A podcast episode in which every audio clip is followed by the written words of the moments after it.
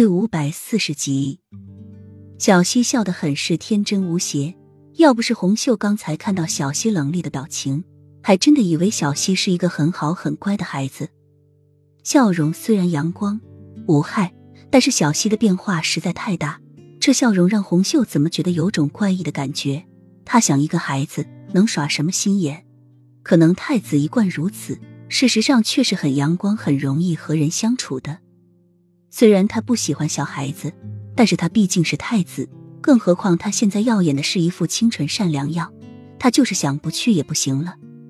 点点头，微笑着带着小溪来到了鱼塘，塘水清澈见底，一群金色的小鱼在水底游着，绿葱葱的水草在水中摇曳着，塘边长着一些垂柳和花朵，一种清脆雨滴的感觉。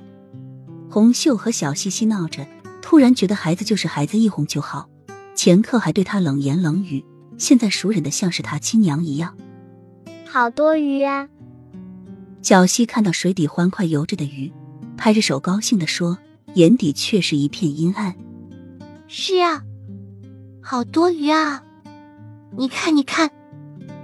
红袖指着那一群游动的金鱼说：“姨娘，我们近一点看吧，这样看得更清楚。”小溪提议道：“绝美的脸上挂着干净无害的微笑。”红袖看到这样的微笑，心一喜，没有多想什么，就拉着小溪的手走到了塘边。姨娘，我要给小鱼喂食。小溪抬起头，眼眸璀璨的看着红袖。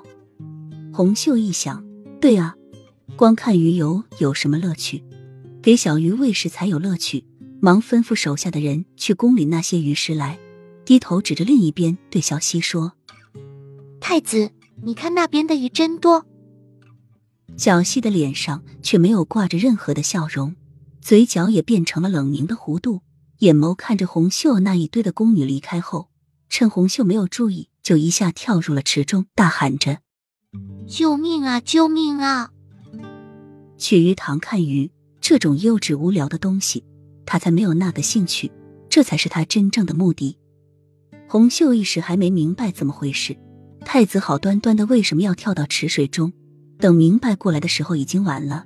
他想不到一个六岁的孩子竟然有如此的心计，他真的是一时大意了，枉他防了身边所有的人，却对这个六岁孩子防不胜防。